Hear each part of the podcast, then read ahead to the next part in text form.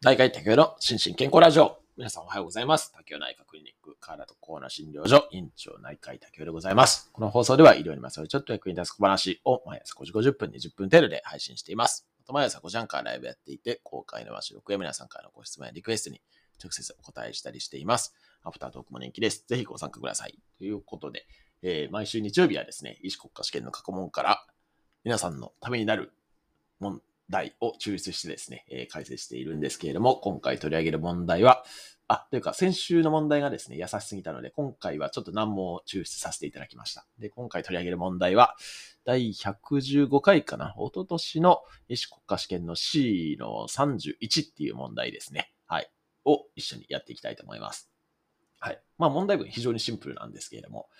えー、じゃじゃん。お薬手帳の役割として正しいのはどれか2つ選べっていうことで、選択肢が A、薬剤医療費の適正化。B、ジェネリック薬品の普及促進。C、患者による処方の自己管理の促進。D、重複処方、相互作用による健康被害の防止。E、薬局薬剤師の判断による処方内容の修正、改善。はい。いかがでしょうか？もう一回ちょっと問題文いきますよ。問題文、お薬手帳の役割として正しいのはどれか。二つ選べですからね。二つ選んでください。えー A、薬剤医療費の適正化。B、ジェネリック薬品の普及促進。C、患者による処方の自己管理の促進。D、重複処方、相互作用による健康被害の防止。E、薬局薬剤師の判断による処方内容の修正、改善。ということで、いかがでしょうか？これはね、結構難しいんじゃないかと思いますけども。あ、と待って、ちょっと待ってですね。えっと、えーっと、はい。少々お待ちください。CD、CD、CD、CD、CD。みんなし、ちょっと、あ、そうですか？え、皆さん C と D、ちょっと他の選択肢選んでくる方いないんですか？これ。ちょっとお待ちくださいね。スペースの方に期待しますけど。あ、スペースの方でも CD って。はい。CD ってあの、コンパクトディスクの CD ではないですけど。はい。CD 以外ないですね。あ、皆さん CD ですか？なるほど。これはちょっと引っ掛け問題でもう、まあ先週に引き続きあるのかなと思ったんですけれども、これはですね、正解は CD が正解ですね。はい。おめでとうございます。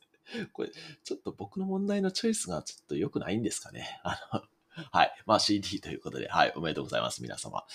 えっ、と、これはまあ、あの、てか、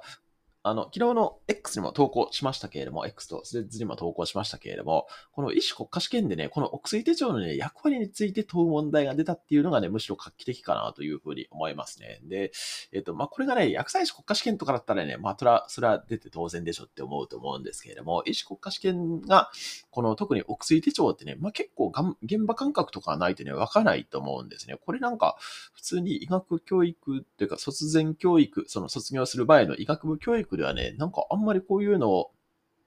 なんというか、知識としてやらないんじゃないかなというふうに思うんですよね。で、まあもちろん現場に出たらね、それはそうでしょっていう感じなんですけども、うん、だからなんか、これちょっと正答率がね、どれぐらいなのかっていうのは非常に気になるところですね。はい。っていう感じです。で、えっ、と、まあちょっと順番に選択肢を解説していくと、えっ、と、A は薬剤医療費の適正化っていうことで、まあこれはね、えっ、と、まあ、必要なんですけれども、お薬手帳の役割とは全然違いますよね。で、これ、まあ、薬価改定っていうのが、まあ、基本的には、えっ、と、その国がお薬の値段っていうのを決めてるんですけれども、まあ、それによって、えー薬剤費が、まあ、どれぐらいにするかっていうのを決めてるっていう、そんな感じなんで、まあ、お薬手帳とはちょっと関係ないっていう感じですね。で、この B の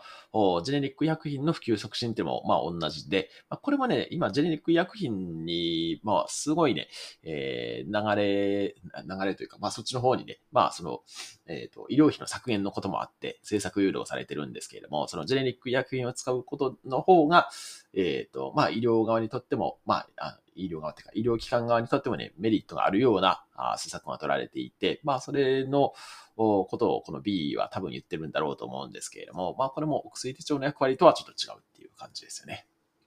はい。で、C ですね。C はね、すごい大事で、これね、多分、D はね、あのーまあ、まあそうだよねっていう風になると思うんですけども、C をね、C と E で迷うかなと思ったんですよね。で、C は、まあ、患者にある処方の自己管理の促進っていうことで、これもね、実はお薬手帳のね、非常に重要な役割なんですね。まあ要は、自分がどういうお薬を持ってあ、飲んでるかっていうのが、まあお薬手帳の中にあの、書いてありますよね。で、まあもちろんそのお薬自体のね、説明書きも薬局でもらうと思うんですけれども、それも大事なんですけれども、そのお薬の、あの、まあ内容とかですね、それが、こう、過去のものも含めて一覧になってるっていうのはやっぱりお薬手帳のね、えー、一番のメリットかなというふうに思います。で、結構ね、まあやっぱり患者さんによってですね、そのお薬、自分がどういうお薬をね、えー、何のために飲んでるかっていうのの理解がね、かなり差があるなというふうに臨床をやってて思いますね。で、やっぱり、あの、しっかりね、自己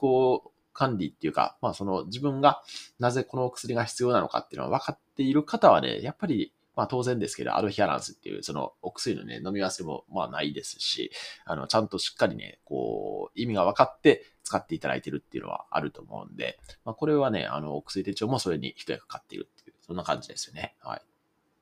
で、えー、っと、D ですね。D は重複処方相互作用による健康被害の防止っていうことで、これはね、もう、あの、これがまあ一番、そのお薬手帳の役割を発揮するところで、まあ、やっぱりいろんなところにね、えー、まあ、今、その、まあ、特に日本医師会とかね、そのかかりつけ医とか、まあ、あの、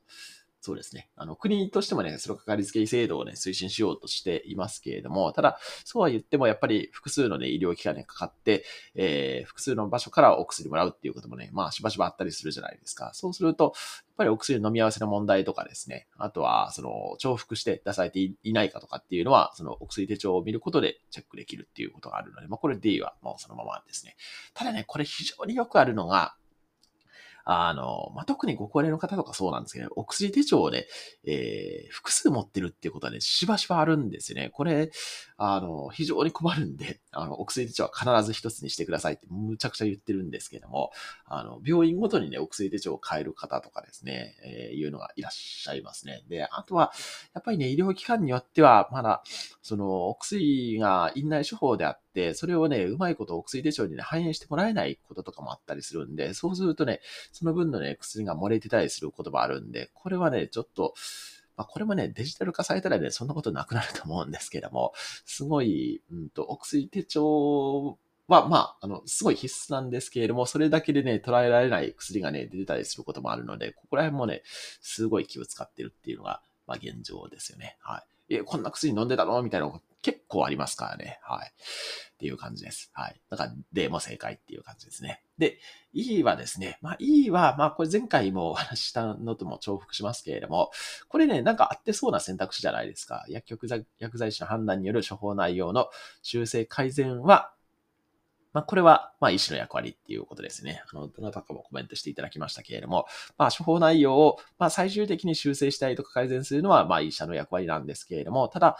えっ、ー、と、まあ、これ、広沢さんとのね、コラボでも何回か取り上げましたけれども、薬剤師さんからね、疑義紹介っていうのが入ることはしばしばあって、まあ、これ、だから提案ですね、処方内容の変更とかの提案っていうのは、あの、医療現場でものすごいあります。ただ、まあ、最終的にそれを、あ受理するというか、まあ、その提案に従って変更するかどうかっていうのは、まあ、医師の判断になるので、まあ、この E は、まあ、惜しいですけども、間違いっていう、そんな感じですね。はい。ということで、えー、正解は C と D が正解でした。